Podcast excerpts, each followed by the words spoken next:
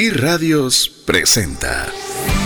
Hemos sido llamados a dejar una huella, a vivir una vida abundante y feliz. Es tiempo de pasar a un nuevo nivel. Es tiempo de una trascendencia financiera. Aprendamos a honrar a Dios con lo que tenemos a la mano para ser un canal de bendición a otros. Trascendencia financiera.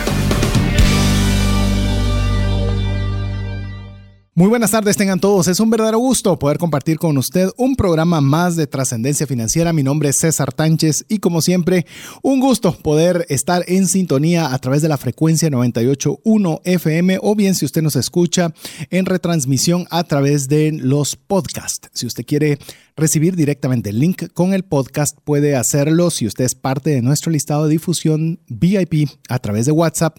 ¿Y qué tiene que hacer usted para poder participar y recibir todos los mensajes? Muy sencillo, mandarnos su nombre y su apellido a través de un mensaje a nuestro WhatsApp 59 19 05 42.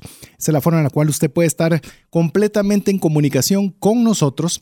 Queremos eh, recordarles o comentarles que recién terminamos los cuatro programas de aniversario, 10 años llevamos a través del aire de eh, Educando, ayudando a los amigos a educarse financieramente. Lo decimos con experiencias que nos han favorecido, eh, algunas buenas decisiones que hemos tomado y también algunas que no hemos tomado adecuadamente y pues para las compartimos para que usted pueda evitarlas también si, si llega en alguna ocasión a estar en una encrucijada similar a las que compartimos por acá a través de este medio. Queremos decirle que recibimos muchos mensajes de audio a través del WhatsApp donde nos compartían algunas historias en las cuales el programa ha sido de ayuda, de bendición para sus vidas, también algunas consultas, asimismo algunos saludos. Así que a raíz de esa buena experiencia queremos decirle que a partir de ahora vamos a estar también eh, a través del programa en vivo transmitiendo algunas inquietudes, saludos o testimonios que usted nos envía a través de notas de voz al WhatsApp 59 Es decir, hoy vamos a tener un tema, hoy iniciamos una nueva serie, hoy vamos a tener un tema y vamos a escoger una de las preguntas que lleguen en audio al WhatsApp para que la podamos eh, transmitir en el programa siguiente y, ¿por qué no?, también darle una una respuesta o una opinión a esa duda o consulta. También vamos a estar pasando si en alguna forma el programa ha sido de bendición para su vida y usted quiere compartirle, compartir con nosotros la razón o la causa o cómo ha sido de ayuda para usted, pues también eh, y quiere participar de, que pueda salir al aire, muy fácil, no, no, no le envían notas de voz al WhatsApp 59190542. Recuerde incluir su nombre y apellido. Así que ya con esta previa de cómo podemos estar conectados de forma 24 horas, vamos a dar inicio a nuestra nueva serie. Tenemos una serie, nos han pedido mucho un tema, en hay un par de temas que nos han solicitado con bastante vehemencia. Y uno de ellos eh, es el emprendimiento. Es el emprendimiento, pero no vamos a hablar del emprendimiento vamos a hablar qué hacer antes de emprender, es decir, el paso previo a emprender. Ese va a ser el nombre de nuestra serie. Antes de emprender, así se llama nuestra nueva serie. Y hoy vamos a iniciar con el primer tema, Estamos calculando unos cuatro o cinco programas, así que esperamos contar con usted eh, durante todo este lapso, donde vamos a hablar hoy sobre el plan de negocio. Eso es lo que vamos a hablar el día de hoy. No se confunda, vamos a hablar de finanzas personales, pero a todos los que han tenido la espinita de querer emprender, pues bueno, vamos a decirle qué pasos a considerar para que eso sea una experiencia en la cual no le ocasione más dolores de cabeza financieros, sino al contrario, se haga de una forma eh, pensada e inteligente. Pero no estoy solo en esta serie. Voy a tener el gusto de poder compartir esta serie con mi buen amigo, con Mario López Salguero. Siempre me pide que ponga su segundo apellido por aquello de las confusiones. Por aquello de las confusiones, ya le, voy a pasar la oportunidad de que él pueda saludarles y, poder, poderse presentar él formalmente. Pero le digo, es una persona con la cual eh, tiene mucho, eh, mucho que compartir, tiene bastante experiencia sobre este tema y a la vez que le voy a pedir que salude a toda la audiencia, que también nos pueda eh, contar un poquito referente a qué es lo que hace en su día a día para que usted pueda ir uniendo los puntos en cuanto a, vamos a hablar de qué hacer antes de emprender, pues bueno, ¿qué tienen ustedes que decir al respecto? Así que bienvenido, Mario. Pues muchísimas gracias, César. Es un gusto. Primero, muchas gracias por la invitación de nuevo para que podamos compartir con la audiencia. Em, pues bueno, mi, mi, rol diurno principal pues es el ser el director ejecutivo de la Asociación de Gerentes de Guatemala. Dentro de la asociación estamos con varios proyectos específicamente en aceleración eh, de, empresas, pero principalmente también ahorita estamos empezando a crear programas de desarrollo de negocios en el interior del país, especialmente en el área occidente, Quetzaltenango, y pues primero Dios saldremos a todo el país. Ahí lo que estamos haciendo es básicamente invirtiendo en crear los futuros gerentes que serán pues algún día socios de la asociación de gerentes. Adicionalmente a esto, pues he tenido la gran bendición que tenemos, tengo participación en dos empresas. Una es Botanic, que es la que hago conjuntamente con mi socia y mi esposa, que se dedica a hacer jardines verticales, azoteas verdes y paisajismo sostenible. Menciona algunos. Bueno, pues si quieren ir a conocer algunos de los proyectos, les diría a los que a mí más me gustan. Eh, les voy a mencionar tres. Uno es el jardín vertical que está en Rooftop de Oakland Mall. Es un jardín grande de 140, 150 metros cuadrados. El segundo es uno que creo que van a tener que quitarse las hojas para poder pasar adelante, que es en la San Martín de la zona 10. Tenemos colas que llegan a casi 7 a 8 metros de altura. Y el otro que también es muy bonito es el, todo el complejo de Crece en el Naranjo Mall, donde tenemos pues básicamente el más grande eh, complejo de generación de oxígeno que existe a través de hidroponía que es eh, las Torres Crece 1 y 2 y una azotea verde dentro de la Torre 2. Así que son proyectos muy bonitos. Eh, lo bonito de esto es eh, que nosotros tratamos a través de este emprendimiento y, vamos a hablar de esto después, pero el propósito de este emprendimiento es pues tratar de garantizar de que cumplamos la promesa que Guatemala es el país de la eterna primavera, porque estamos desarrollando muchos programas de, desarrollo inmobiliario, pero estamos votando ecosistemas que crecían y tenían pues, animalitos y plantas que generaban oxígeno. Pues nuestra idea con esto es crear esos pulmones que no necesariamente limitan el desarrollo inmobiliario, pero van a regresar un poquito de lo que estamos tomando. Y el otro, pues que no tiene nada que ver con el primero, es que soy socio de mi hermano, que es un cirujano plástico, el doctor José Fernando López, uno de los mejores cirujanos eh, plásticos en el país. Y pues tenemos una, una, clínica de cirugía plástica, donde nuestro propósito es poder devolverle la autoestima hacia las personas a través de una mejora pues, física, de, ya sea reconstructiva o estética. Entonces, lo importante aquí, y creo que es un preámbulo de lo que vamos a hablar, es no solo se trata de tener un emprendimiento por tener un emprendimiento. ¿Cuál es el propósito que quieren? Eh, mi propósito a nivel de todos los emprendimientos que hago es quiero pues que algún día mi, mi, familia me recuerde como que fue una persona que cambió vidas. Y lo estoy haciendo a través de la AGG, creando mejores gerentes, generando pues así mejores, eh, mejor país a través de, de Biobotanic con mejores calidad de vida, a través de la biofilia o la interacción con las plantas y a través de la clínica, a través generando mejores autoestimas con nuestros pacientes.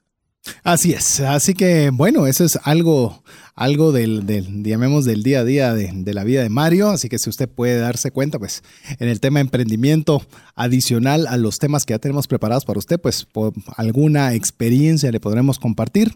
Yo sé que en mi caso ya tiene usted más tiempo de estarme escuchando, si ya tiene algún, pues alguno algunos, algunas semanas, meses o quizás hasta años de estar escuchando el programa. Tengo la oportunidad y la bendición de tener ya 19 años de tener una agencia corredora de seguros. en la cual pues se llama Central de Negocios. Es una empresa que inició pues únicamente haciéndolo yo absolutamente todo. Hoy ya somos un equipo de trabajo en el cual pues nos, nos llama eh, poderosamente la motivación diaria de poder ayudar a proteger el patrimonio de las personas. Eso es realmente lo que nosotros como agencia de seguros estamos procurando. No solo es vender un seguro, vender un seguro ganando una comisión, sino realmente proteger todo aquello que le ha costado tanto esfuerzo a cada uno de los clientes que han confiado en nosotros. Eh, una enfermedad puede ser capaz de destruir todo un patrimonio o el fallecimiento de la persona que genera recursos destruye financieramente una familia, eh, un vehículo que costó comprar, una casa que se tomaron años en, pagar, pues bueno, todo aquello que ha costado poderlo construir, pues bueno, tener las garantías financieras para que si sucede lo peor, pues haya, haya algo con que respaldarse en, lograrlo conseguir. Así que ese es el principal, ese es el principal emprendimiento en el cual tengo la oportunidad de participar. Es, es principalmente uno de los que toma la mayor parte de mi vida y una otra parte pues que dedico a lo que hoy usted ya me conoce, que es en la educación financiera, en la cual pues obviamente el propósito es más fácil todavía de, delimitar, que es ayudar a que se hagan, tomen buenas decisiones con el uso del dinero. Es increíble, todo está alrededor del dinero. Eh, yo no estoy diciendo que sea el centro, ni el amo, ni nada, pero todo gira alrededor del dinero. Todos usamos dinero para todo. Entonces la, la pregunta es si lo estamos usando adecuadamente, si estamos sacándole el máximo jugo. Si usted no tiene deudas, pues si está aprovechando los recursos para poderlos hacer crecer de mejor forma, de manera más eficiente. Y si dado caso está con problemas financieros, pues bueno, ver de qué forma se le puede dar vuelta a esa situación. Así que esas son las, las oportunidades en las cuales me he desempeñado, en, por lo menos los últimos 20 años. Y eh, antes de iniciar el programa estábamos conversando con Mario, que tenemos también un emprendimiento digital que está también en una fase ¿Cómo podemos decirle en qué fase? Una fase que ya solo le falta darle un empujoncito final para que ya, ya esté caminando, que ya muy pronto también se los vamos a compartir, pero eh, la idea es, obviamente, tenemos de tener esa inquietud de poder tener un emprendimiento para poder pues también tener mejores finanzas adicional a lo que es obvio y a lo que es la base y la plataforma, que es poder obviamente generarle un retorno de valor a la persona que utiliza a la persona que lo utiliza. Miren, eh, voy a hacer un paréntesis porque ya vamos a entrar en materia. Eh, Mario le explicaba un poco sobre el tema de Bybotanic. Eh, cuando uno tiene la oportunidad de viajar a otros países, se da cuenta que estas iniciativas que Mario contó como literalmente una, dos, tres, en los países, pues otro tipo de países, eso lo ve usted por todos lados. Usted ve las paradas de autobús, donde en la parte superior, pues aprovechan a tener, eh, ¿cómo le llamaste vos? Techos verdes. Techos verdes. Y obviamente eso hace que, eh, que, para la persona que está esperando el bus, pues sea sumamente plácido, fresco, y así mismo están generando oxígeno. Es decir, eh, hacer algo que uno se sienta orgulloso. Yo considero que estas, eh, Mario le mencionó tres, no sé cómo va la de Panajachel, Mario. Pues bien, gracias a Dios ya también tuvimos oportunidad de hacer proyectos en Estados Unidos, en Dallas, en Roatán, en Honduras y próximamente estamos ya entrando muy fuerte al interior. Así es, y, ver que cada, una de estas huellas va dejando algo especial y particular, no solo por el esfuerzo que se ha realizado, sino también porque se está contribuyendo al país o a las personas que están siendo benefactoras de ello. Pero bueno, Iniciamos eh, ya con esta introducción que era importante que usted supiera, pues los que vamos a participar ahora para este tema, para ayudarle a entender, a darle algunas herramientas si usted ha considerado el tema del emprendimiento. Recordamos, estamos en la serie Antes de Emprender con el programa del día de hoy que vamos a hablar sobre el plan de negocios. Recuerdo que si usted tiene alguna pregunta, la puede hacer al WhatsApp dedicado de Trascendencia Financiera 5919-0542. Tiene un comentario o quiere agregar algo, esa es la mejor vía. Si usted quiere que su pregunta salga al aire o su comentario salga al aire, por favor hágalo a través de notas de voz por el mismo WhatsApp 59190542. Yo creo, Mario, que vale la pena antes de entrar a los temas que tenemos preparados, una agenda bastante cargada. Vamos a ver cuánto nos da chance poder avanzar. No se preocupe, no vamos a correr. Queremos que los conceptos sean sencillos, fáciles de comprender y que al menos hoy usted se pueda llevar algo que le pueda servir para aplicarlo inmediatamente. Y es más, si usted recibe el podcast, paréntesis, te tengo que comentar algo, Mario y Jeff en particular. Eh, he, tenido una cantidad de personas que han estado tristes porque no mandamos los podcasts de la serie de aniversario.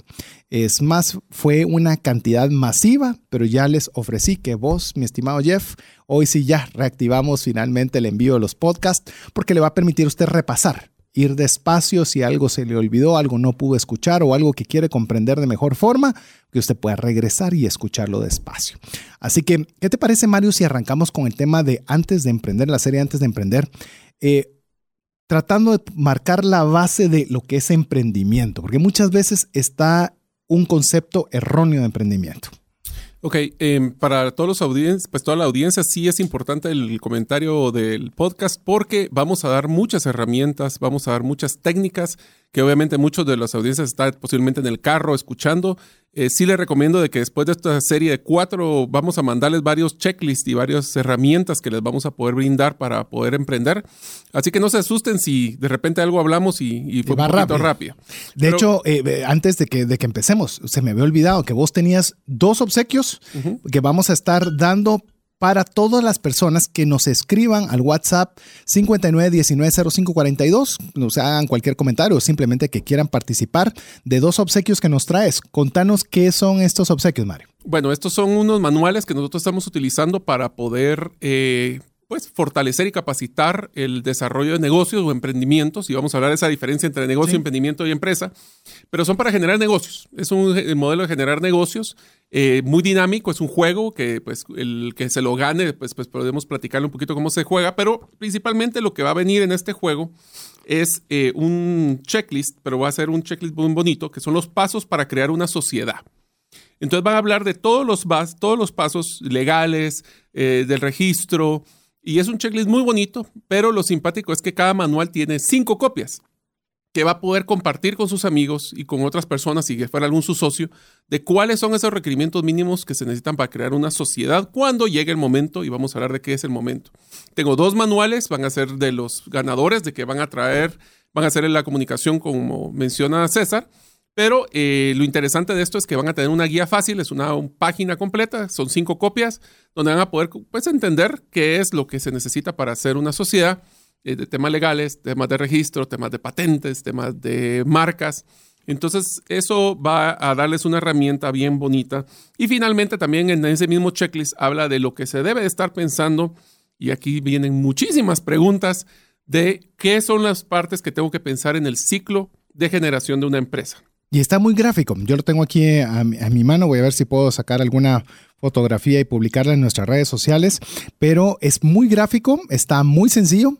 Así que creo que es un manual que va a ser muy útil. Le animo a que usted pueda mm, participar, ya sea que usted tenga o no una inquietud. Si simplemente usted quiere eh, ser uno de los dos ganadores, muy fácil, escríbanos al WhatsApp dedicado a Trascendencia Financiera 59190542, solo diciéndonos yo quiero participar. Inmediatamente, aparte de que usted participa, pues eh, ya es para, lo, vamos a añadir a nuestro listado de difusión. Así que ahora sí, ya no te interrumpo. Hablemos de emprendimiento, la palabra per se para poner el marco sobre lo que vamos a estar hablando. Ok, una de las primeras cosas que tenemos que tener claro, César, es el concepto de emprender, qué es y qué no es. Una de las cosas que usualmente piensan las personas es de que tiene un modelo, y yo utilizo el concepto romántico del emprendurismo. El emprendurismo para muchas personas creen que es el que la persona que no tiene horario, que soy mi propio jefe, de que llego cuando quiero y cuando no quiero no llego, de que no tengo problemas financieros y es todo lo contrario. O sea, emprender es, una, es un riesgo y le diría que uno de los primeros puntos de su checklist que tienen que evaluar es cómo está su planificación financiera para poder tirarse al agua en un proyecto. Olvidémonos de emprender, de un proyecto que quisieran evaluar. ¿Esto qué quiere decir? Yo cuando emprendí mi primer emprendimiento, que fue Botanic, le diría que el problema más grande que tuve y la ansiedad más grande que tuvo fue dejar una tranquilidad de mi ingreso garantizado mensual al estar bajo una planilla y arriesgarme a la volatilidad que genera los ingresos de un emprendimiento. Eso es un tema que pues vale la pena, lo vamos a ver en la siguiente, la siguiente, eh, pues el siguiente show donde vamos a hablar de cómo planificar financieramente para poder dar este brinco, pero diría que es la ansiedad más grande que genera. ¿En qué momento estoy listo para poder emprender? Entonces, lo primero es que mucha gente cree que el emprendimiento, yo le diría que es un emprendimiento de subsistencia. Es un tema de que, por ejemplo, perdí mi trabajo, necesito pues, generar algo de ingreso, me pongo a vender cosas, ¿Será que eso es un emprendimiento? El segundo punto es, bueno, tengo una mi tiendita, tengo una librería, tengo un negocito o, o, por ejemplo, tengo una red de distribución de venta. ¿Eso es un emprendimiento? ¿Sí o no? Y finalmente es cuando ya tenemos a alguien que depende de nosotros económicamente, cuando tenemos nuestro primer empleado, que para los que algún día ya participaron en tener un, un solo empleado, se dan cuenta de que genera más estrés de lo que uno se imagina. Bonos 14, aguinaldos, vacaciones. Que ya toca esta semana, ¿verdad? Sí, así que sí lo tengo sumamente claro. Yo creo que incluso con lo que estabas diciendo, Mario, vale la pena, voy a leer lo que la definición, por lo menos que la definición que Google nos proporciona sobre emprender. Emprender es empezar a hacer una cosa determinada en especial cuando exige esfuerzo o trabajo o cuando tiene cierta importancia o envergadura. De hecho, a emprendedor se refiere a una persona que tiene decisión e iniciativa para realizar acciones que son difíciles o entrañan algún tipo de riesgo. Eso es, llamemos concepto básico. A mí me gusta mucho eh, recurrir hacia el diccionario, porque a veces nos confundimos o le ponemos eh, palabras de más a determinados conceptos. Ejemplo, emprendimiento, usualmente una de las cosas que pensamos cuando hablamos de un emprendimiento es poner un negocio. Y si usted se da cuenta, aquí no habla de negocios en los conceptos. Está hablando de inicio de una actividad que conlleva algún tipo de riesgo, implica iniciativas y demás. Usted puede ser un emprendedor interno. De hecho, yo a Mario, eh, él mencionó su rol a través de la AGG, pero yo, por lo menos mi perspectiva de él en esa institución es un emprendedurismo interno, porque está desarrollando proyectos. Lo único que él no está haciendo es poniendo su propio capital para poder hacer ese tipo de emprendimientos, pero son emprendimientos internos. Por eso, amigos, si usted no, usted dice, sí, pero yo la verdad nunca he pensado trabajar eh, por mi cuenta, no desintonice el programa. Piénselo el emprendimiento desde donde usted se encuentra, laborando para la empresa de otra persona, o bien si usted está intentando hacer un emprendimiento en el cual usted sea empresario, que esos son dos conceptos que queremos dejarle claros. Y les compartiría de que una de las pues, capacitaciones, uno de los modelos más innovadores que hemos visto en el desarrollo gerencial es el de intrapreneurship, el de emprendedores internos. Porque te puedes imaginar, César, si tienes un colaborador que piensa como un gerente, como un dueño, tomará decisiones pensando en la, no solo en lo que es su pedacito, en cómo es integral en todo lo que uno va aprendiendo. Eh, yo le diría de que una expresión que me dio uno de mis ex jefes, eh, muy sabia, que dice, no hay nada como aprender con el dinero de otros. Hmm. Entonces, el estar trabajando es una escuela muy buena para poder aprender. Lo que pasa es que muchas veces nosotros cuando estamos trabajando en una empresa nos enfocamos solo en nuestro departamento. Yo los invito a todos los de la audiencia que sean modelos integrales de conocimiento. ¿Esto qué quiere decir? Investiguen, por ejemplo, si usted está en finanzas, está en contabilidad, cómo es producción, cómo es ventas, qué hace ventas, cómo funciona. Porque entre más aprendan ustedes van a ser mejores personas para tomar decisiones porque van a ver pues, la, big picture, o sea, la, pantalla, grande. De, hecho, estaba escuchando el día de hoy a... El día de hoy fue el día de ayer. El día de ayer estaba viendo un video de Donald Miller en la cual estaba, tenía un, el, llamemos el título de su video, era bastante su, sugestivo. Decía, ¿cómo caerle bien a mi jefe? Eh, me llamó la atención, a pesar de que no tengo un jefe directo, llamémoslo así, eh, de ver qué era lo que él quería compartir a través de ese video corto. Y fue muy curioso, porque él mencionaba de que usualmente cuando hay una reunión, por ejemplo, una reunión de trabajo donde hay, pues, tiene que hablar con una persona que está en un rango superior jerárquico, eh, normalmente uno le está diciendo qué es lo que uno quiere hacer, cuáles son sus objetivos y qué, cómo va con el cumplimiento de su tarea X, Y o Z. Pero él decía que la forma realmente de ganarse a su jefe es cuando usted le pregunta a él cuál es la visión de él del negocio, cuál es la visión de su área, cuál es la visión de él respecto al trabajo que está realizando, cuáles son las tres cosas que él consideraría más importantes que se desarrollen en su área. Y me llamó poderosamente la atención ese concepto porque cuando uno comienza a entender la visión del que está por alguna situación en una posición superior a la de uno, uno comienza entonces a a poder tener esa pantalla grande, que es bien decía Mario. Entonces uno dice, ok, si a él le interesa A, ¿por qué no hacemos un proyecto que promueva dentro de mi área esto? Eso le va a sacar un poco de su área de confort, porque es muy fácil uno guiarse a, a cuál es mi esquema de trabajo diario, pero cuando usted comienza a estirarse, también comienza a hacerse importante para la compañía. Comienza a ver áreas de oportunidad. Comienza usted mismo, sin decir una sola palabra, a promoverse para escalar en la, en la mm, línea jerárquica de la empresa. Y te diría de que el paso número uno para emprender es tener una mentalidad de emprendedor. Y no significa que seas o no una persona que tenga un negocio o sea una persona que sea de independencia. Es el chip mental y te diría, para emprender se necesita dos cosas, tomar riesgos y tomar decisiones. Así es. Y, los riesgos, miren, cuando oímos la palabra riesgo, les recuerdo, yo tengo una corredora de seguros. Si algo hacen los seguros es viven a, través de medir la, la, posibilidad de que suceda algo. Y eso es el riesgo. Riesgo tenemos en todo quiero decirle que el riesgo no es malo. Riesgo, eh, usted tiene un riesgo de llegar o no a su casa, tiene un riesgo de, que le, de, que le paguen los intereses que le ofrecieron o no en una institución, tiene el riesgo de tener su trabajo o de perderlo, o sea, todo conlleva un riesgo. Lo que uno tiene que aprender con el tema del riesgo es a tener riesgos controlados, es. decir, márgenes de manejo de riesgo. Es decir, si usted quiere ganar el 500% porque le ofrecieron 50 maravillas por un producto, pues bueno, también hay una alta probabilidad de que usted pueda ser defraudado porque los, digamos, el manejo del riesgo no es el adecuado. Entonces, cuando hablamos de riesgo, vamos a hablar de emprendimiento, vamos a hablar de riesgos, pero vamos a hablar sobre cómo tener un control sobre esos riesgos. Yo quiero decirle algo y se lo digo, pues, y aquí va a parar la, llamemos el marco de inicio de la serie, vamos a terminarlo acá para ya entrar con el tema específico del plan de negocios. Eh, le puedo decir algo yo he visto ya en 10 años de estar compartiendo principios de finanzas personales. Hay personas que tienen problemas financieros por consumo, es decir, porque compraron el carro, porque compraron la televisión, porque se, limita, se sobrelimitaron en compras X y hay personas que están endeudadas por eso. Sí, hay. Pero quiero decirles que las personas que están en abismos financieros no son las de consumo.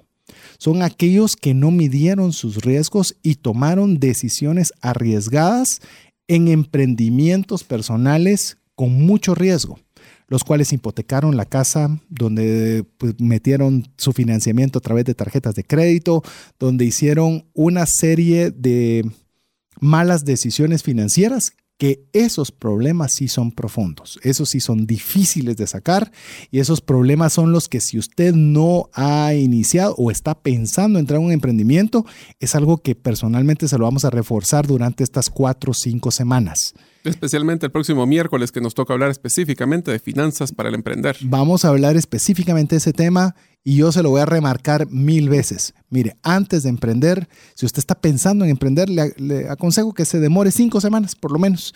Eh, aquí va a recibir una mini licenciatura de emprendimiento. Hay obviamente carreras completas de esto, pero si quiere oír un, ¿cómo se llama? Un resumen ejecutivo. Sí.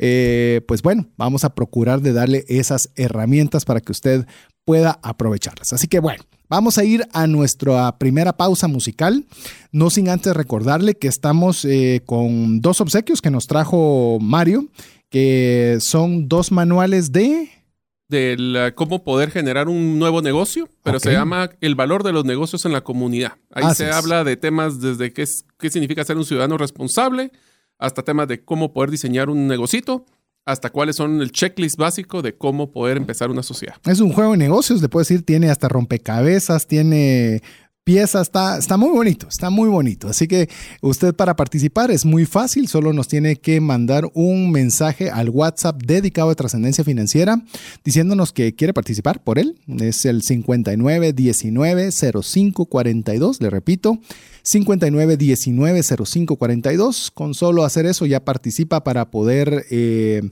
ser parte de, de, los que puedan optar para ganarse uno de estos dos manuales. Adicional a que ya con esto ya usted va a participar de ser ya parte de nuestro listado VIP de difusión y poder recibir el podcast que enviamos aquí prontamente con mi estimado Jeff. Yo sé, me va a decir que toda la serie pasada no se lo envié. Sí, perdóneme ya.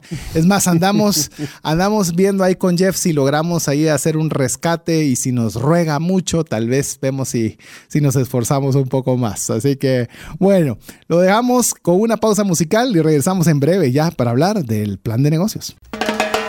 Hola, te saluda César Tánchez y tengo una pregunta para ti. ¿Te gustaría ir más rápido y más lejos en tus finanzas? ¿Te gustaría tener finanzas saludables y mantenerte así?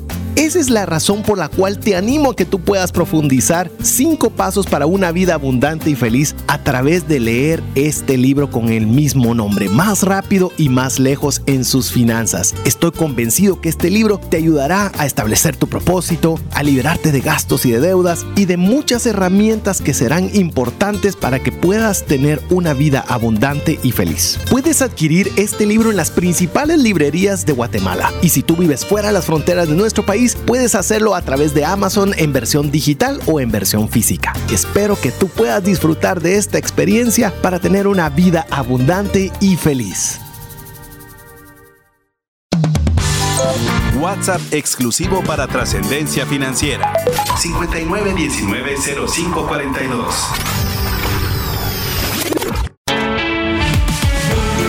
Búscanos en Facebook y Twitter como arroba trasciende más.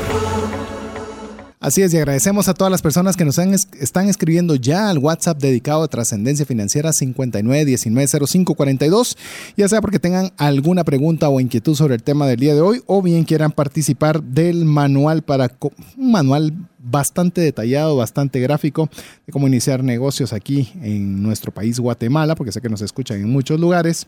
Así que si usted quiere ganarse uno de ellos, escríbanos y díganos, yo quiero participar para ganárnoslo ganarme uno de estos manuales, 59190542.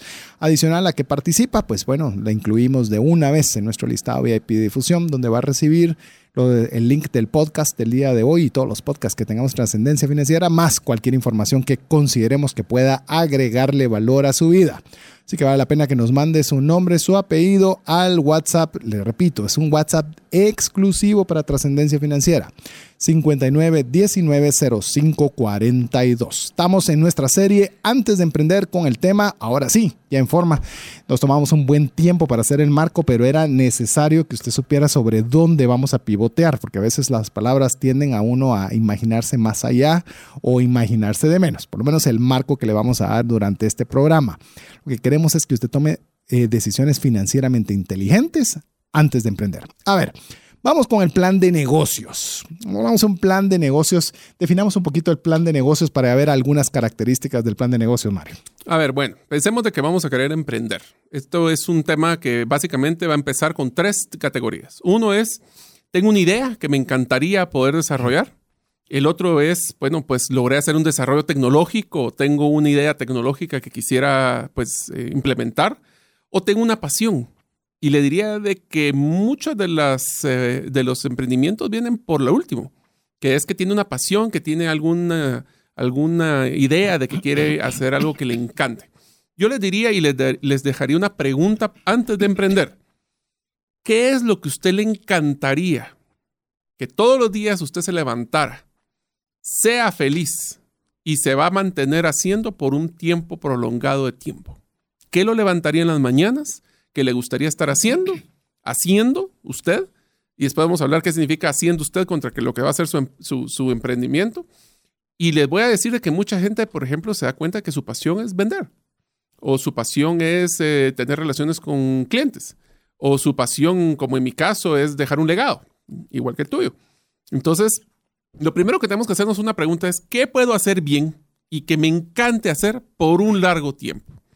Eso es una de las cosas. ¿Y por qué digo largo tiempo? Porque uno de los errores, y financieramente lo vamos a platicar próximamente, que más grandes veo yo con los emprendedores, nosotros, solo para que se den una idea, han pasado más de 2.000 empresas por el Centro de, Desarrollo Empresarial en la, la, AGG. Y uno de los errores que yo veo constantemente de los que sí les cuesta o fracasan son las personas que no están claros de su negocio y que no están claros si eso es lo que quieren hacer por un buen tiempo. No el resto de su vida, porque tampoco no soy tan dramático, pero sí por lo menos, por lo menos unos 5 a 10 años. Y me animaría a sumar a lo que ya estás diciendo, Mario, y hacerlo de gratis. Hacerlo de gratis. ¿Qué saqueo que usted haría de gratis haciéndolo constantemente? Yo hoy estaba hablando con mi esposa, estábamos eh, comenzando a hacer algunas planificaciones en los emprendimientos que tenemos y le digo, mira, de, los, de las grandes áreas, me gustaría hacer A, B y C de cada una de estas áreas.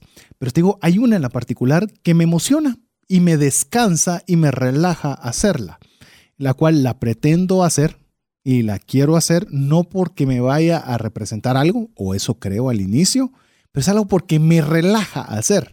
Y ya tengo la idea de cómo lo quiero hacer y aparte aprovecho a utilizar una herramienta digital, quiero hacerlo en compañía de algunos amigos y vamos a partir de algo que lo hago por relax. Mire, usted no sabe si eso que usted dice que quiere hacer por relax puede ser, como bien decía Mario, la puerta en la cual usted encuentre una oportunidad de negocio, una oportunidad en la cual usted pueda hacer algo relevante. Eso es algo que vale la pena hacerlo. Lo que pasa es que muchas veces solo lo pensamos de que sería bueno, pero no hacemos nada. Le voy a poner es más, le voy a decir mi idea, mi idea para que usted se dé cuenta lo absurdo de lo que puede iniciar algo. A mí me encanta el deporte y me encanta el fútbol y me encantan las controversias que tenemos con un chat de amigos en el cual hablamos de algunos van por el Barça, algunos van por el Madrid. Y comenzamos a llamemos, tenemos una única regla. Podemos molestarnos hasta el punto de que ya alguien se enoje, alguien se enoje y diga hasta aquí estuvo el asunto, ahí la paramos, ¿verdad? Gracias a Dios no soy de ese grupo de amigos. No, ahí no estás vos, en esa área no estás. Pero la pasamos muy bien y nos distrae, nos distrae incluso estar divirtiéndonos a expensas de uno o del otro. Pero lo queremos hacer a través de una forma digital, un formato que estamos comenzando a jugar con la idea de, de Zoom, que es una es una plataforma, imagínense, tipo Skype, solo que es, es un poquito más elaborada. ¿Y por qué no publicarla en una página de Facebook X o una página de YouTube solo para ver si alguien de casualidad se divierte del, del, pasatiempo que estamos teniendo? estoy hablando de algo que es sumamente ridículo, banal, que no tiene, no, no, no, le va a agregar 10 centavos de valor a su vida, más que quizás entretenerle un poco de escuchar bromas entre amigos sobre dos equipos rivales. Eso es todo. De ahí puede partir, yo qué sé, cualquier otro tipo de cosas, pero yo lo hago porque me relaja, porque me, me, me, me, distrae, me gusta. Busque usted algo y hágalo. Porque a veces nosotros queremos tener como que todo el mapa completo, como me decía un amigo, usted quiere tener el pollo campero hasta con la tortillera afuera de la puerta. O sea, eso se van dando conforme usted va dando los pasos hacia su proyecto. Poco a poco. Y le diría dos cosas. Uno es, sueñen.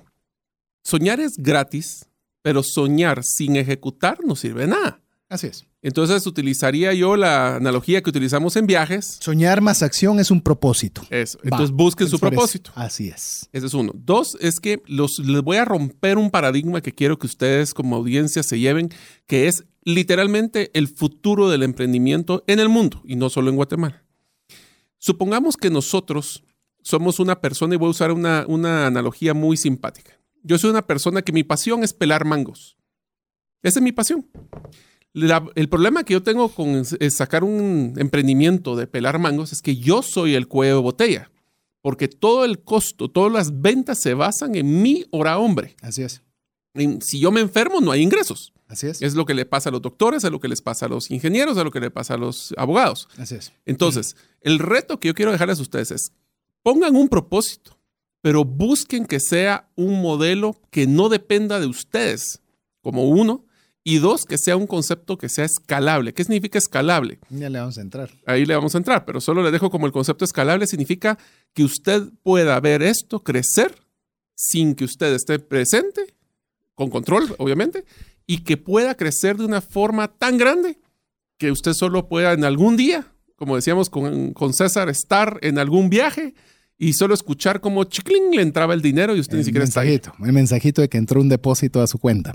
Sí, de hecho, eh, he estado leyendo también algunos artículos de algunos eh, empresarios que hoy por hoy ven un hándicap o le ven una problemática cuando ven un negocio que por bueno que sea, depende de una persona. Así es. Es decir, eso es algo por lo cual una empresa grande podría no comprar o adquirir una empresa. Imagínese. No es escalable. Así es, porque sabe que hay demasiada dependencia sobre una persona, no importa quién sea. La idea es que usted pueda montar o hacer un emprendimiento en el cual usted sea el promotor, más no sea la gasolina que permite que ese proyecto continúe. A ver, veamos en el plan de negocio. Tenemos que considerar tipos de emprendimiento. A ver, emprendimientos, vos hablabas de escalables y realmente, llamemos la contraparte, podría ser los emprendimientos transaccionales. Eh, como digo, vamos a ir algo rápido, pero también quiero que usted vaya siguiéndonos en el orden. Escalable, una, ya Mario le definió una forma escalable. Escalable es algo que usted puede hacer eh, con su propia fuerza y otra es lo que con el mismo esfuerzo podría hacerse 10 o 50 o 100 veces más. A ver, eh, mientras que el transaccional es uno a uno. Es decir, yo vendo, yo pelo un mango, como estabas diciendo vos, eh, pelo otro mango y eso es cada transacción, me pagan por cada mango que yo he pelado. Pero si usted lo hace escalable, significa de qué forma usted puede comprar una máquina en la cual esa máquina eh, le pela automáticamente el mango y usted puede con el mismo tiempo pelar 10 mangos en lo que le tomaría hacerlo uno. Uno, o el porque tú puedes contratar a un grupo de personas que pelen el mango como a ti te gusta y que ese es tu diferenciador. Después, hoy, hoy creo que vamos a hablar un poquito sobre la propuesta de, de valor única, que es una de las razones principales por la cual mucha gente truena, porque no se diferencia. Pero yo les invitaría de nuevo a que ahorita piensen y sueñen a lo grande. Si ustedes quisieran vender un millón de quetzales en un emprendimiento en tres años, ¿qué lo limita? Y le diría que lo primero que los va a limitar es su capacidad de crear cosas diferentes. Su innovación, su creatividad. Piensen a lo loco. El mundo ya no, está, ya no quiere cosas iguales, quiere cosas diferentes. Y los que se toman el riesgo, regresando al tema de riesgo, de probar cosas diferentes, no, y esto es algo importante, no todos los emprendimientos exitosos fueron exitosos a la primera. Pero si controlamos el riesgo, fallamos rápido y aprendemos rápido, seremos exitosos. Y fallamos eh, mesuradamente. Mesuradamente. Usted puede apostar todas sus fichas a una sola mano, o sea, hablando de póker, y si perdió, perdió. Y ya no tiene más para jugar. Es decir, los buenos jugadores saben eh, Cuándo apostar y cuánto cuándo apostar, cuándo retirarse, cuándo pasar de ciertas actividades, a manera que los recursos, en este caso los que tienen, eh, los puedan ir utilizando de la forma más apropiada. A ver, Entonces, César, te hago una pregunta. Sí, en el, imagínate que quieres emprender. ¿Qué es lo que deberías de estar considerando a la hora de emprender? ¿Qué es lo que deberías de tú como persona estar pensando que deberías de estar para emprender o ser exitoso si quieres emprender? Vamos, eh, vamos a ir viendo lo que son las partes que integran cabalmente el plan de negocios y arranquemos con la primera. Tenemos que conocer el mercado. Definitivamente hay que conocer el mercado. Eh, voy a extrapolarlo porque mercado era y te va a comprar frutas y verduras. No, o sea, sí, ese es un tipo de mercado. Pero mercado nos referimos hacia aquellas personas a las cuales usted le gustaría que su producto o servicio fuera comprado. Vuelvo a recordarle, si usted está trabajando en una empresa, esto le sirve porque usted va a comenzar a comer, ¿cómo puedo hacer para que mi empresa venda más eh, mangos? ¿Cómo venda más eh, membresías? ¿Cómo venda más carros? ¿Cómo venda más? ¿Qué puedo hacer yo? ¿Cómo es mi perfil? Mira, un, me enteré una, en cierta ocasión, Mario, te cuento, eh, había una, em- y esto es una empresa en Guatemala, una empresa que quería pautar publicidad para la venta de sus vehículos. ¿Y sabes cómo decidió con qué empresas iba a pautar para de empresas de radio con las cuales quería pautar? ¿Cómo? Fue a su, mm, ¿cómo se le llama ella? Donde le hacen servicio al taller, en el cual le pidió a- como parte de los requisitos que revisaran cuáles eran las cinco estaciones que estaban en la memoria de sus carros. Mm, mira. Entonces era la forma en la cual podía saber el gusto y la preferencia de las personas que ya tenían ese vehículo. Entonces comenzó a ver cierta tendencia a ver qué estaciones de radio eran en las cuales sabía que esa por lo menos era una- un buen indicador. Eso es conocer tu mercado. ¿Qué le gusta oír a tu- a- al potencial consumidor? ¿Qué problema quiere solucionar? Es bien importante. Yo creo que sin esto no hay emprendimiento. Yo creo que eh, empecemos paso por paso, César. O sea, lo primero que tiene un- nosotros es una iniciativa, una pasión, una tecnología, una idea. Lo primero que tenemos que definir es quién es esa persona que está dispuesta a pagar por el producto o servicio que quisiéramos desarrollar. Sí. Y muy importante aquí es que quiera pagar. Porque, por ejemplo, nosotros hemos encontrado muchos de- modelos de negocio que quieren invertir, porque es una inversión, en generar clientes que no pagan, que les dan gratis las cosas. Pero eso no es un modelo sostenible. Eh, ese es un modelo de que te puede abrir mercado, pero si no estás claro cómo va a ser tu rentabilidad, ¿de dónde vas a Ese es un dinero? volumen, no, ese es un volumen. Eh, si no estás cobrándolo, significa que se lo estás dispuesto a darle esa información a un monstruo, pero si no tenés una- un volumen impresionante, ese no es un modelo de negocios, al menos inicialmente viable. Entonces yo les recomiendo de que lo primero que hagan ustedes es que si tienen una idea de, agarremos el ejemplo del pelar mangos, que es uno de los sencillos. ¿Quién es esa persona que estaría dispuesta a, pa- a pagar por ese mango pelado? Y aquí quiero que sean bien específicos. Quiero que le pongan eh, edad, que le pongan nivel socioeconómico, que casi que puedan imaginar y ponerle la carita a la persona idónea, porque ese es el cliente que ustedes quieren empezar a ver, que es quién es esa persona potencial. Yo quiero hacer una, añadir algo a este tema. Eh, hay ciertas oportunidades en las cuales se me acercan varias personas y me dicen, mira, es que tengo este negocio, que este va a ser revolucionario. Y me recuerdo siempre y lo, lo digo con cierta frecuencia, es que tengo eh, para tener ropa para perros. Y eso va a ser un negocio y le hablé a todos mis amigos y todos dicen que es genial y que por qué no lo he puesto. Ok, yo le dije, mira, buenísimo. Antes de que inviertas un centavo, digo, antes de inviertas un centavo, vendelo. Pues si no tengo el producto, vendelo. O sea, aquel que te dijo que es un negociazo, decirle, mira, te lo vendo a X. Preventa. Así es. No solo que no le decís preventa. A la hora que ya te lo compre, pues ya podés mandar a pedir y ya lo surtís y demás. Y quiero ver qué te contestan, le dije. Probalo.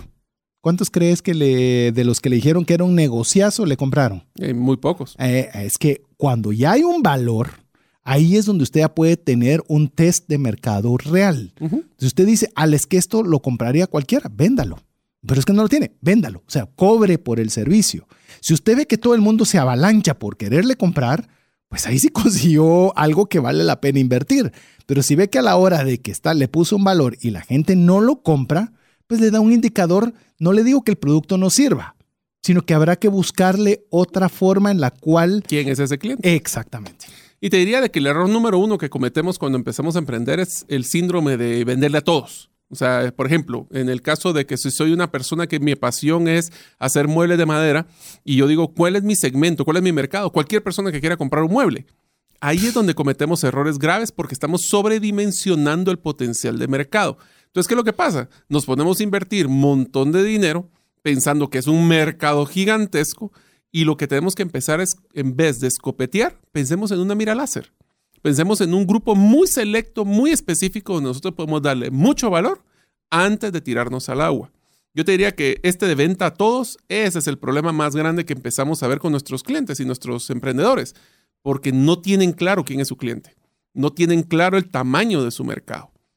Y a veces uno piensa, y esto es algo que recién aprendí, en una conferencia de educadores de finanzas personales que tuve la oportunidad de asistir el año pasado, y dice que eh, mentalmente uno no le gusta segmentar su, su potencial eh, consumidor. Porque uno cree que a la hora de segmentarlo, segmentarlo significa que es usted más específico en el tipo de cliente que usted va a buscar. Eh, uno siente como que se está haciendo más chiquito. Y esta persona decía, miren, estamos ante educadores de finanzas personales. Eh, es un tema genérico, llamémoslo así, llamémoslo, pareciera que no hay tantos sub, sub uh, categorías, uh -huh. pero mire, algo, algo que yo le recomiendo, nos decía la expositora, era una mujer, nos decía, es que mínimo ustedes de donde creen que le están hablando, deben irse al menos tres pasos más específico. Por ejemplo, yo me dicen cuál es mi o dónde inicié yo. Ok, yo quiero enseñar el buen uso del dinero. Sí, ¿a quién? Quiero Todos enseñarlo. Los que dinero. Cabal, bueno, ¿y de cuáles una más? Ok, quiero a mujeres. Ok, mujeres. ¿Qué mujeres? Mujeres que sean solas, es decir, que por cualquier causa están saliendo adelante solas. Ah, ok, y que tengan hijos. Entonces, mire, me dice, cuando yo comencé a hacer eso, entonces ya los medios de comunicación, cuando querían saber algo que querían específicamente para madres solteras con niños, ya no estaba yo dentro del montón de gente que hablan de dinero, sino me llamaban a mí. Entonces era una forma de diferenciación al estar claramente definido. Claro, me dice, eh, para mí era bien difícil decir, no, yo no lo voy a escribir, yo no voy a generar servicios y productos para hombres o para mujeres que estén casadas, porque la gran mayoría, no, pero cuanto más específico, cuanto más delimitado y segmentado está la persona a la cual usted quiere llegar, ahí es cuando genera esa diferenciación que mencionabas. Y al final también eso te va a dar una idea de sacar un prototipo, que vamos a hablar después de eso, pero te va a poder hacer un acceso a ese mercado con menos inversión que si quisieras abarcar más. Había un dicho que dice que el que mucho abarca, poco aprieta. Así es, Ese dicho es de nuestros abuelitos. Y, a ver, ¿sí? Y una de las cosas que es importante también pensar en el tema del mercado es eh, cuando uno quisiera segmentar, tenemos que tener mucho cuidado entre lo que la gente quiere y lo que la gente necesita. Así es. Ese es un tema muy delicado. Le voy a poner un ejemplo. ¿Quién de ustedes quiere un Porsche? Todos. Uh -huh. Pero ¿quién de nosotros necesita un Porsche? Pues probablemente ninguno, porque todo lo que necesitamos es un ir de un carro A a punto A a punto B. Entonces, cuando nosotros diseñamos un producto, tenemos que empezar con un producto base que llene las necesidades de los clientes para que sobre ese construyamos lo que la gente va a querer. Esto lo que significa es, si no tienes un producto que la gente pague constantemente porque lo necesite, será una moda. Y eso implicará que tu fluctuación o tu movimiento puede caerse tus ventas rapidísimo puede crecer mucho y el crecer puede ser malo, ya lo veremos en, los próximos, eh, en los próximos shows, pero el hipercrecimiento te puede quebrar. Sí, eh, que estás tocando un punto, también de entrarle a un mercado mucho más grande de lo que nuestra capacidad eh, de suplirlo tenga. A mí me pasó en una oportunidad, quiero decirle, estaba todavía estudiando en, en la universidad y y estábamos con unos amigos, con unas iniciativas de exportación y estábamos en ese momento en particular queriendo exportar lo que era la, Jamaica para uso de té. Entonces eh, nosotros comenzamos a enviarle a varias compañías, estoy hablando hace buen tiempo, imagínense, enviamos por fax, muestras por courier, bueno, eh, ¿qué le puedo decir? Los, las personas más jóvenes dirán, ¿de qué habló? Todo lo, todo lo que he hablado anteriormente lo entiendo, pero esta última parte sí no la entendí. Pues antes era una forma de comunicación, este es lo único que usted tiene que, que comprender hasta este punto. La cuestión es que enviamos, me recuerdo, a Nestlé, a Nestlé específicamente le mandamos una muestra en la cual hicimos una propuesta de negocios y en ese tiempo, cuando usted tenía un fax y era eh, un emprendedor, lo mejor que usted podía oír es cuando iba a entrar un fax, ¿verdad? Porque ah, significaba estar un pedido o algo bueno iba a suceder. Entonces, mire, cuando vamos viendo que va entrando el fax y, nos venía diciendo Nestlé, específicamente nos decía, miren, queremos decirle que su muestra nos pareció muy bien y queremos hacerles un pedido, un contenedor de 40 toneladas de prueba, solo para ponerlo en la máquina y ver cómo la máquina lo, lo maniobra, lo maneja. Lo maneja. Obviamente nosotros con ese contenedor de 40 toneladas en ese momento nos hacíamos millonarios. Con ese de prueba, ya, ya no digamos si fuera, vamos muy contentos, vamos con nuestros proveedores a decirles, miren, les tenemos buenas noticias, tenemos esto y esto. Y la respuesta de los, eh, de los proveedores fue reírse. Y la verdad me enojó ver que se estaban riendo pero les digo, miren, ¿y por qué se ríen si esto, esto está muy bien? Solo quiero comentarte que la producción en ese momento de Guatemala completa de todo el año es un contenedor de 20 toneladas. Mm. Es decir, eh, lo que me estaban pidiendo para probar la máquina era mucho más allá de lo que toda la producción del país tenía en ese momento. Entonces, eh, me hubiera ahorrado el courier, me hubiera ahorrado la de envío de muestras, eh, me hubiera desanimado menos con ese bajón espectacular cuando uno comienza a determinar también que es un mercado que pueda suplir. Hay otra, hay otra dinámica en esto, amigo, y le puedo decir también, si entra usted a un mercado muy grande, hay peces grandes. Y si usted no es grande, lo único que está es despertando al gigante para decir, ah, este negocito estaba bonito, ¿verdad? Y de repente, ¡pum!, se lo quitan. No le estoy diciendo todo esto para que se desanime. Simplemente consideraciones que a veces uno no toma en cuenta y uno dice, ¡ala, qué genial, voy a hacer un gran negocio!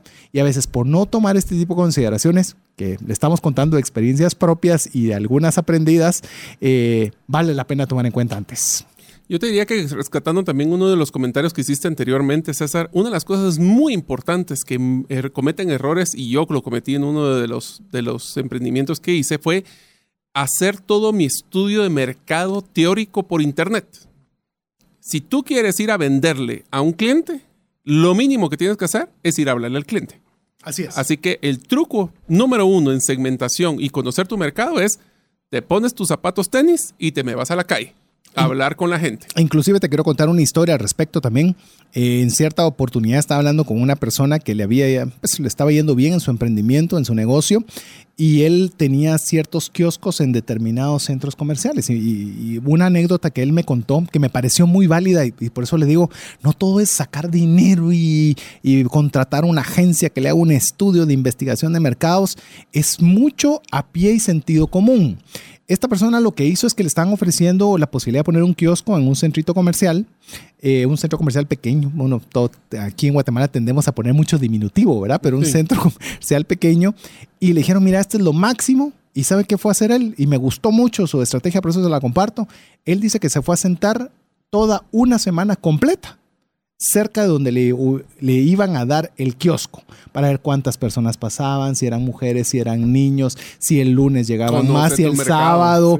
Y mire, me dice, me tomaba mi café y las y todo mientras estaba abierto el centro comercial, yo estuve sentado ahí una semana para ver si había el tráfico de personas perdón, el movimiento de personas esperado en el centro comercial a manera de que él obviamente pudiera ver que sí valía la pena. Luego del análisis se dio cuenta que sí valía la pena, puso el kiosco y el resto es historia.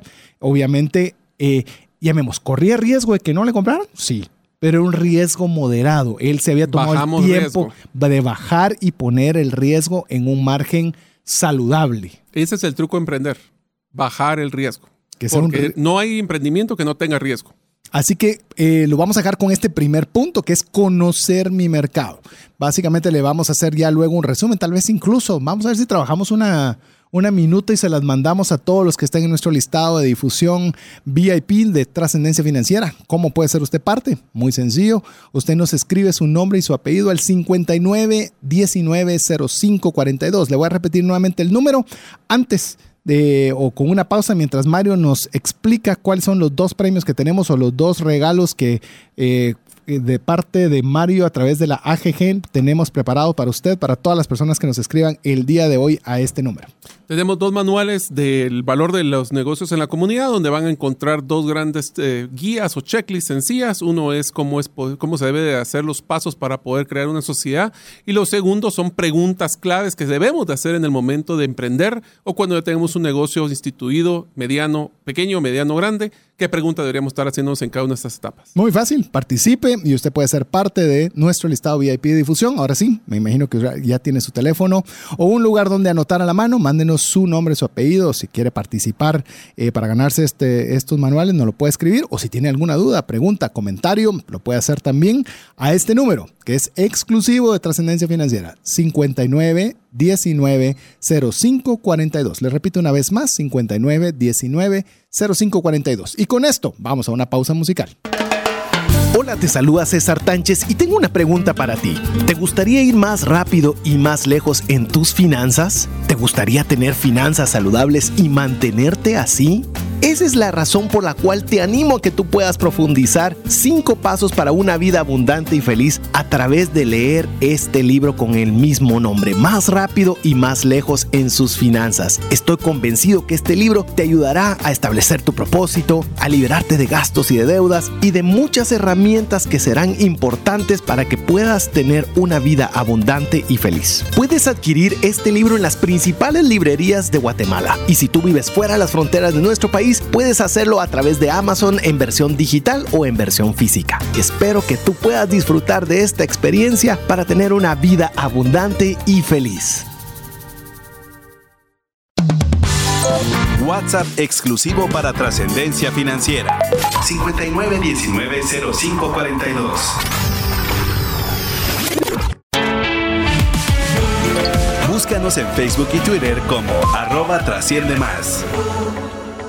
Es imposible leer la cantidad de mensajes que están entrando al 59 19 05 42. Le, le digo, es imposible al aire. Pero si nos tomamos el tiempo, Mario es testigo acá porque le comparto varios cuando nos tomamos el tiempo a hacerlo. Le digo, antes leer, eh, leer y escuchar los mensajes que entraban al WhatsApp era cuestión de una, dos horas. Hoy ya es cuestión de una, de, media mañana laboral. Así que con eso le digo para que nos comprenda un poquito si hay una respuesta tardía o no se pueden contestar todas o tratamos de utilizar la mayoría para formar las series. Así que lo importante es que sepa que estamos, lo leemos, los escuchamos, nos están mandando notas de audio. Recuerde que también nos puede enviar si quiere que su pregunta pueda ser una de las que salgan al aire.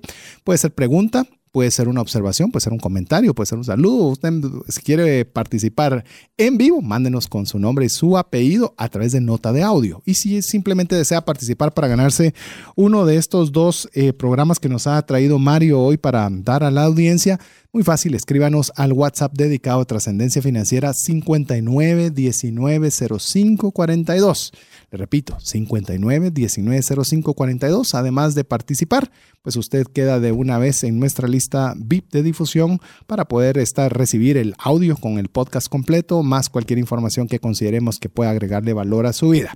Así que estamos en nuestra serie Antes de Emprender con el tema del plan de negocios y estamos viendo específicamente conocer el mercado. ¿Querías hacer un comentario más sobre este tema, Mario, antes de ir a nuestro siguiente punto? Sí, eh, es importantísimo que cuando hagamos un mapa de la competencia, no solo pongamos quién es el competidor, hay que poner el producto, Pero más importante que el producto son cuáles son las características que diferencian ese producto con los de los demás. Esto es importantísimo porque cuando entremos al siguiente segmento tenemos que entender, bueno, si yo voy a entrar y voy a diseñar y voy a hacer todo el esfuerzo de hacer un producto o un servicio, ¿por qué me lo van a pagar? Entonces tenemos que ver no solo el tema de cuál es la competencia, qué tamaño es de competencia, dónde es su estrategia y entre más, yo les diría, y me voy a enfatizar bastante esto, entre más le dedique yo tiempo a investigar, a validar en sitio. Ya lo hablamos, en Internet no nadie se hace millonario, bueno, solo que sea de tecnología, pero igual hay que ver cómo es el consumidor final. Pero entre más podamos validar esto, más bajo es el riesgo. Y eso nos va a ayudar a no tener que invertir en nuestro aprendizaje aprendiendo, cometiendo errores. Entonces, eso le diría en competidores, mapean toda la información, pero más importante, cómo se diferencian, cuáles son sus canales, cómo es que están eh, presentaciones, etc. Y todo esto le animo a que usted lo haga con papel y lápiz o bien en su teléfono, en sus notas, pero anótelo. Una cosa es cuando uno, ah, sí, esto funciona así, ¿verdad? Y lo deja en su cabeza y de ahí se lo olvida.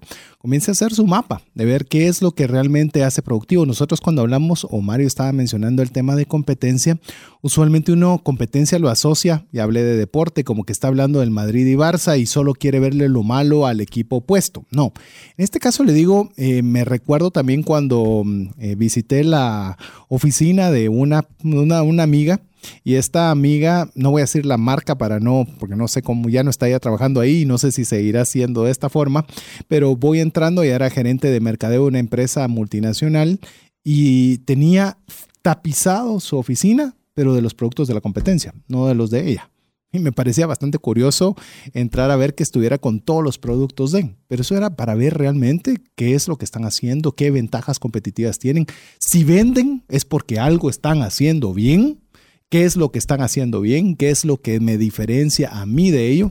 Y le vuelvo a recordar, estamos hablando de antes de emprender, si usted tiene el deseo de poner su negocio propio, pero también usted piénselo donde usted está o como persona.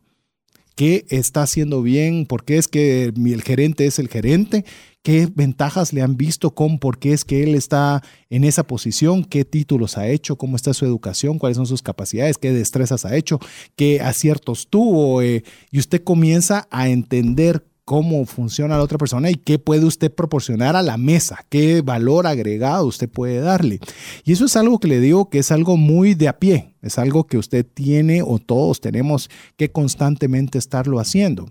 Le digo recientemente y le digo desde la vulnerabilidad, el, en diciembre pasado perdí una cuenta muy importante para la oficina, muy importante.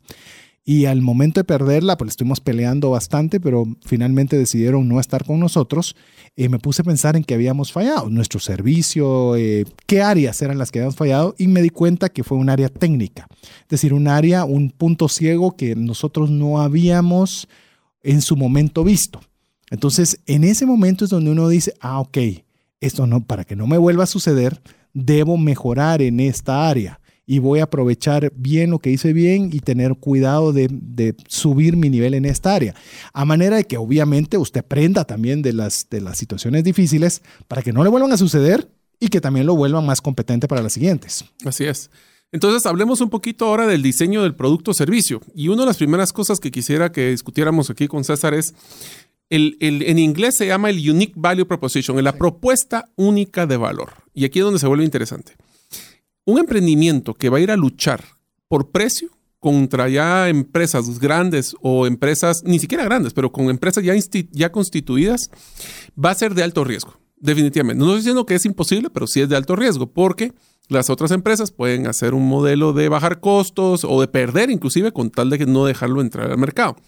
La sugerencia que les damos es, entre más segmentado, entre más tenga la mira láser bien puesta, y logre entender la necesidad de, estas, de sus clientes, defina claramente cuál es ese valor que lo va a diferenciar de la competencia. Entre más diferenciado, le cuento, más caro va a poder cobrar, porque más fácil va a ser para el cliente evidenciar que es diferente al de la competencia. Voy a poner un ejemplo eh, de este tipo de, de propuestas de valor. Siguiendo con el tema de los vehículos. Si usted quiere comprar un carro, ¿cuánto vale un carro? Bueno, depende de qué carro quiere, depende de qué es lo que necesita, pero la verdad es que uno compra a veces el carro que quiere, no el que necesita. Ahí estoy haciéndolo en versión inversa de lo que hemos hablado anteriormente. y están dispuestos, y todos estamos dispuestos a pagar un poco más por el carro que me gusta, no necesariamente el que necesito. Entonces, entre más esté claro el nicho, entre más claro esté el cliente, entre más claro esté la propuesta de valor, mejor probabilidad voy a tener de ser exitoso peleando diferencia y no precio. Sí, yo le puedo decir que algo que es bien importante que usted sepa, si usted se mete en una guerra del precio más bajo, se está metiendo a, volvemos a lo mismo, lo que estamos hablando ahora, mucho riesgo, porque obviamente mm, por centavos se puede quedar usted fuera de una negociación, por centavos se puede quedar en la quiebra, por centavos puede perder la inversión que haya realizado en un negocio.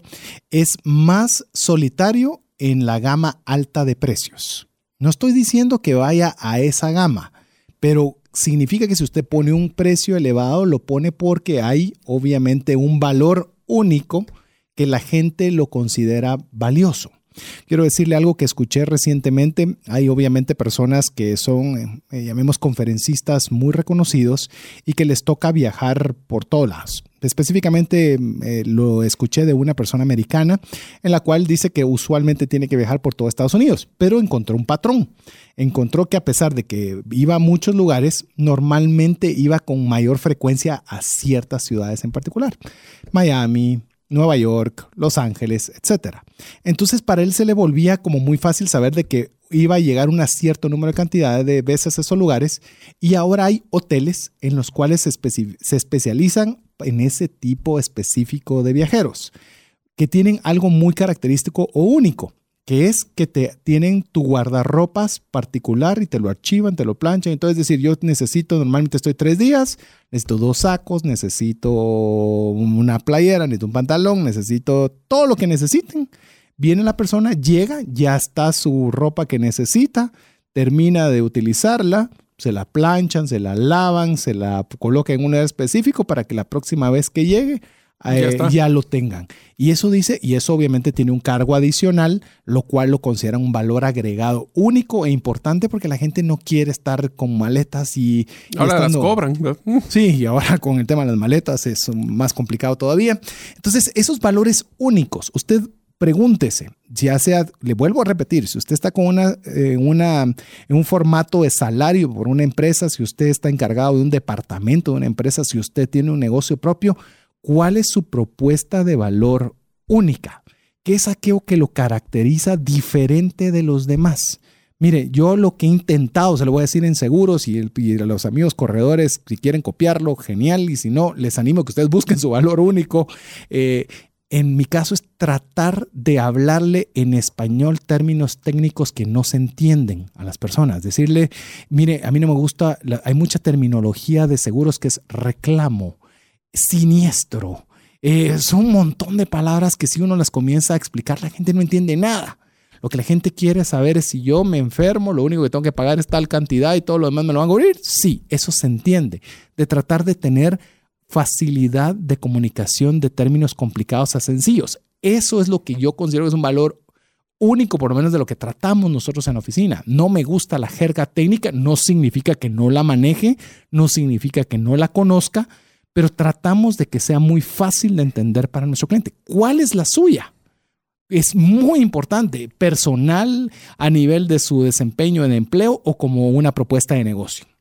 Yo los invitaría a que piensen, y esta es una frase que utilizo mucho para temas de cuando una persona que está asalariada me pregunta, eh, cuando yo estuve en el mundo de recursos humanos corporativos, ¿cómo puedo crecer y cómo puedo ser, eh, tener aumentos salariales? Y la respuesta fue muy sencilla, es decir, primero viene el valor, después viene el dinero.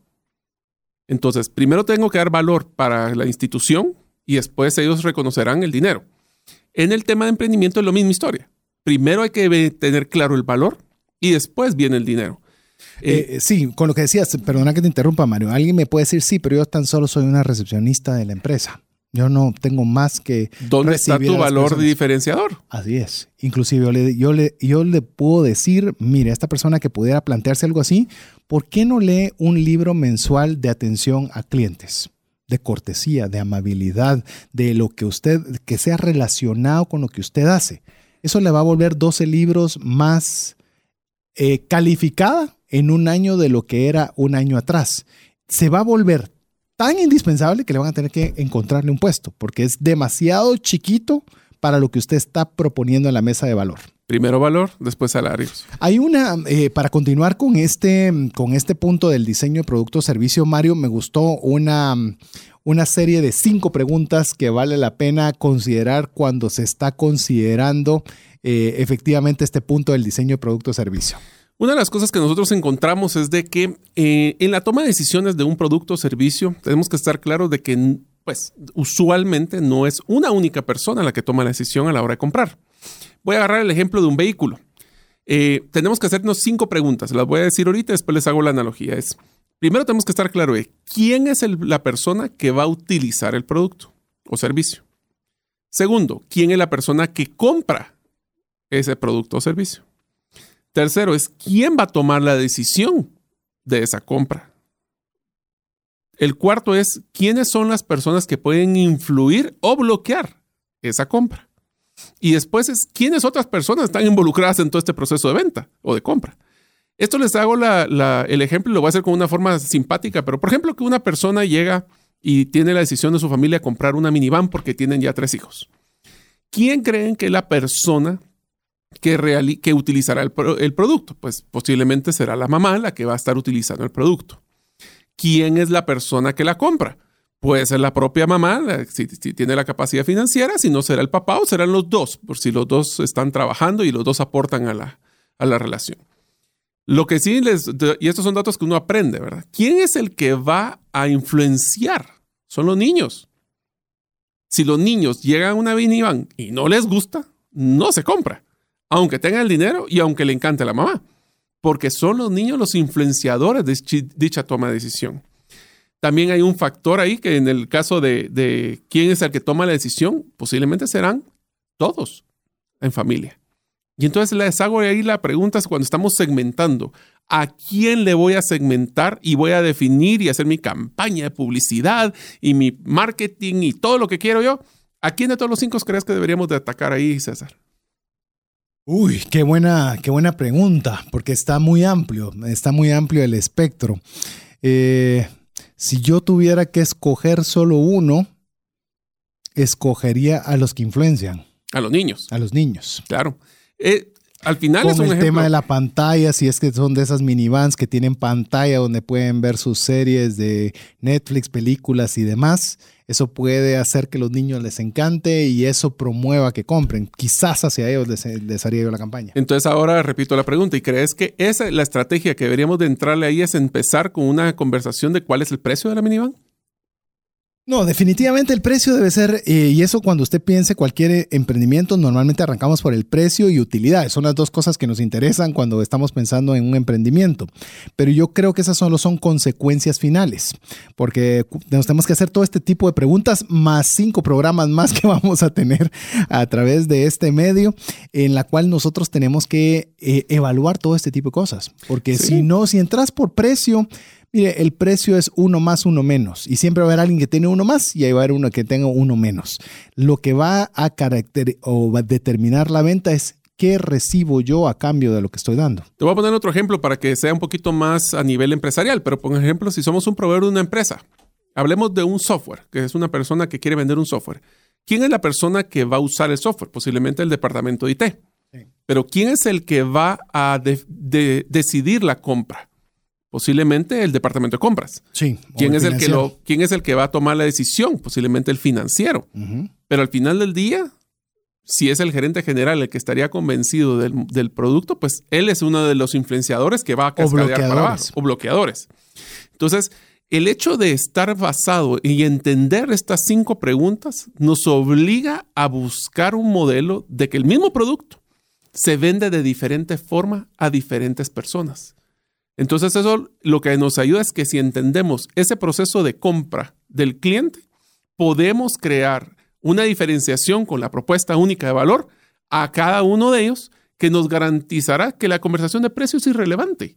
Si es que estamos claros que hay una propuesta de valor en cada uno de estos pedazos. El problema que cometemos es que creemos que el DIT es el que va a hacer toda la compra. Y te esforzas por guiar todo tu esfuerzo al DIT cuando él no tiene una injerencia directa. Él será un beneficiario, quizás. Te lo voy a poner como algo más crítico. Hacemos una propuesta técnica, una, una cotización y toda la terminología es técnica.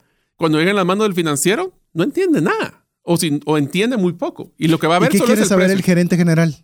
El retorno a la inversión. Así es. Si voy a invertir en este software, específicamente en qué va a ayudar al giro de mi negocio. Entonces entramos a la siguiente pregunta, que este es un libro que yo les recomiendo que compren en Sophos, que eh, pues, es un modelo que se llama Canvas, por si no lo han escuchado. Empieza con el libro que se llama Diseñando la propuesta de valor. Y después hay uno que se llama Generación del modelo de negocios, que es un, son libros muy bonitos, son gráficos, son técnicos. Ahí lo que explica y especifica es cuál es el y esto es algo que cuando yo hago los talleres, de emprendimiento, me diría que es el 80% de lo difícil que es a la hora de crear un diseñar un producto o un servicio, es cuál es el trabajo que está haciendo mi cliente. Y aquí quiero ser bien claros con un concepto. No es lo que yo quiero que mi producto le ayude a él, es él qué hace, qué es su día a día cómo vive, cómo trabaja, qué es lo que está tratando de hacer. El software, por ejemplo, es lo que quiere generar es posiblemente más utilidades, más mejorar sus niveles de inventario, eficiencia, etcétera. Entonces, me, bajas en tiempos, etcétera. etcétera. Eso, ese trabajo tiene dos factores. Uno es, le genera muchas alegrías, ciertas cosas, y le generan muchas frustraciones otras. Entonces, mi negocio, mi producto y mi servicio tienen que estar enfocada a dos cosas nada más o es un exponenciador de alegrías o es un minimizador de frustraciones. Si esas dos cosas pasan, entonces voy a tener, voy a ayudarlo a él a hacer su trabajo. Entonces, ese es el problema más grande que nosotros a veces empezamos. Estamos enfocados a que mi pasión es pelar mangos, pero no me enfoco en la alegría o la frustración de mi cliente. A la hora que yo entiendo lo que él lo frustra o lo que da alegría, yo puedo entender a vender. Y con las preguntas anteriores podemos enfocar esas mismas frustraciones o alegrías en diferentes segmentos. Míralo en el café, en el café que usted puede comprar fuera, en cualquier lugar especializado de café. Si usted lo ve financieramente, usted está sobrepagando una taza de café en una forma exponencial que si hace los números... Eh, es el mismo café de Guatemala. no, no tiene sentido. Pero cuando usted va a un lugar de estos, usualmente va para vivir una experiencia, a disfrutar una taza de café, a ver un poco un ambiente diferente, eh, si se sintió frustrado, a salir a un contexto diferente, a deleitar una taza de café. Es decir, usted está maximizando, como bien lo dijo Mario, una alegría y quizás minimizando también una frustración. Eh, si usted se da cuenta todas estas consideraciones, eh, y le animo a que escuche despacio el podcast, no porque nosotros seamos los que estemos exponiéndolo, porque es algo que hay que hacer con papel y lápiz. Cuando usted quiere emprender, por eso está el T, la serie es antes de emprender, es como lo que yo estoy haciendo o lo, el emprendimiento que quiero hacer. Vuelvo a repetir, ya sea dentro de una empresa, ya sea en un negocio propio o, en una ONG o lo que usted esté haciendo ad honorem, lo que fuera. Es decir, ¿cómo puedo maximizar las alegrías de quien va a ser benefactor de lo que yo estoy haciendo y cómo puedo bajar sus frustraciones? De él. Ah, no, mío. no, no, no, no, no, Lo que pasa es que ese es el problema cuando me toca hacer este tipo de coacheo con los emprendedores. Muchas veces nos enfocamos en las alegrías y frustraciones de nuestro producto, de lo que nosotros creemos que el cliente quiere. Y por eso es que las mencionábamos anteriormente, para poder ser exitoso no lo podemos hacer en Internet. Tenemos que ir a hablarle al cliente y entender su trabajo y cómo mi producto o servicio va a mejorar su trabajo, no el mío. Y les digo, el 80% de los casos que yo veo donde tenemos problemas con los emprendedores es que no tienen claro este pedacito tan sencillo. ¿Qué es lo que el cliente está ¿Cuál es el trabajo que el cliente quiere hacer? Y cómo está frustrado o alegre con ese trabajo. Y mi producto y servicio, cómo complementa cada uno de ellos dos.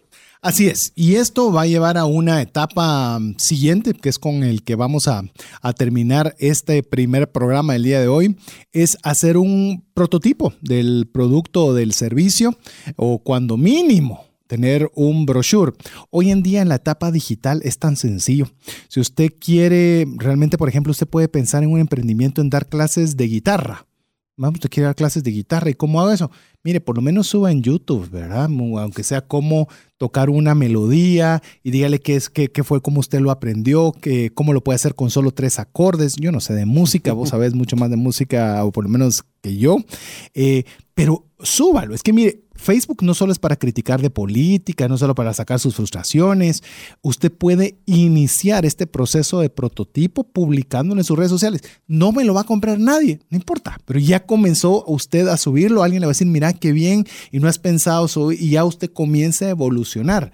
Pero hasta que usted no tiene algo tangible desde un video en una red social, realmente no tiene mayor cosa y se va a quedar estancado con todo lo que estamos hablando de buenas intenciones o va a ser lo contrario, que se va a tirar con todo, con un riesgo desmesurado que le puede ocasionar estragos financieros. Diría de que el prototipo es algo que ahora en la era digital es muy fácil de hacer. Ahora, ¿qué pasa? Y me lo han hecho muchos emprendedores, me preguntan, pero yo tengo miedo que me roben la idea. Entonces, ¿cómo puedo hacer yo para poder probar mi producto o servicio sin que me roben la idea? Decime honestamente, ¿qué idea hay que no exista ya? en esta era digital. La verdad es que, eh, y, te lo voy a contestar con una, con una de las experiencias más interesantes que he tenido. Hoy por hoy, todo lo que uno, ya la eh, información en el mundo sobrepasó la capacidad de la gente de poder entenderla. Una de las cosas que la gente paga mucho dinero es por simpleza. Así es. Uno paga para que le hagan fácil la vida a uno.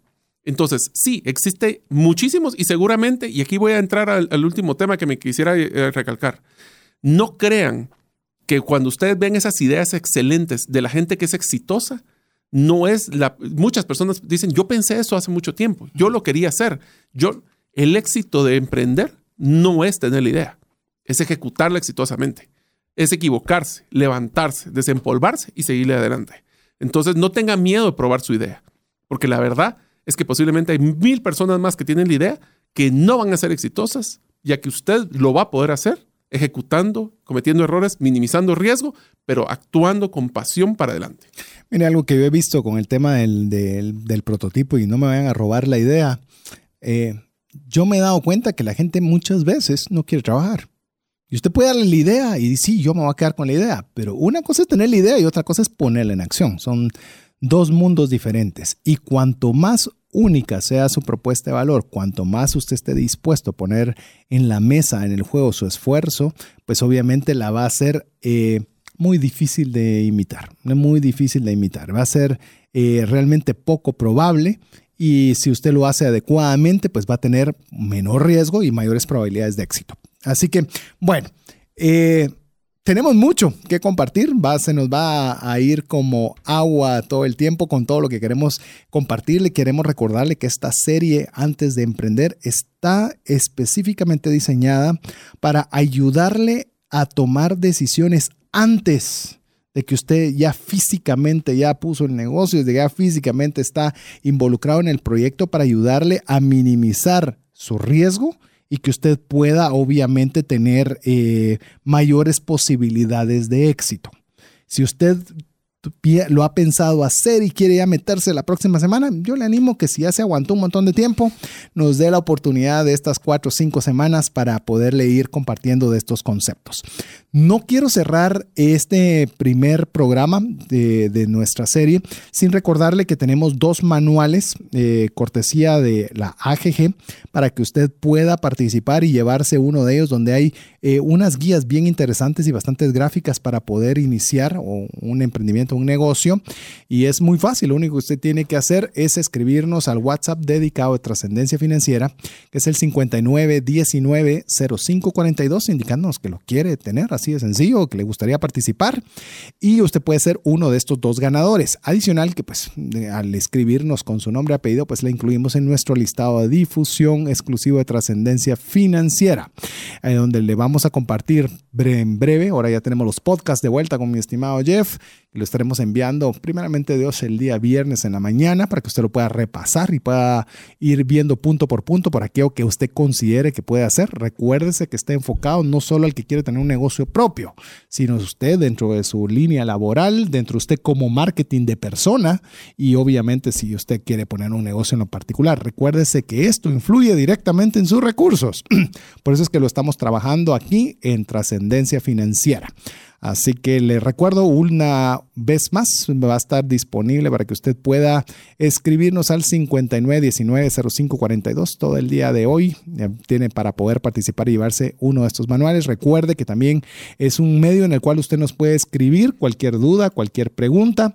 Si quiere que la duda o pregunta salga al aire, puede ser uno de los que participen al aire, pues bueno, la puede hacer también a través de audio recordándose poner su nombre y su apellido. Así que Mario, llegamos al final de este primer episodio de lo que aparenta ser una serie bien interesante porque teníamos varios puntos que van a pasarse para la próxima semana. Pues primero, muchísimas gracias César por la invitación. A la audiencia eh, les vamos a tratar de dar cosas prácticas que puedan utilizar mañana, que puedan ser para que piensen, guías rápidas.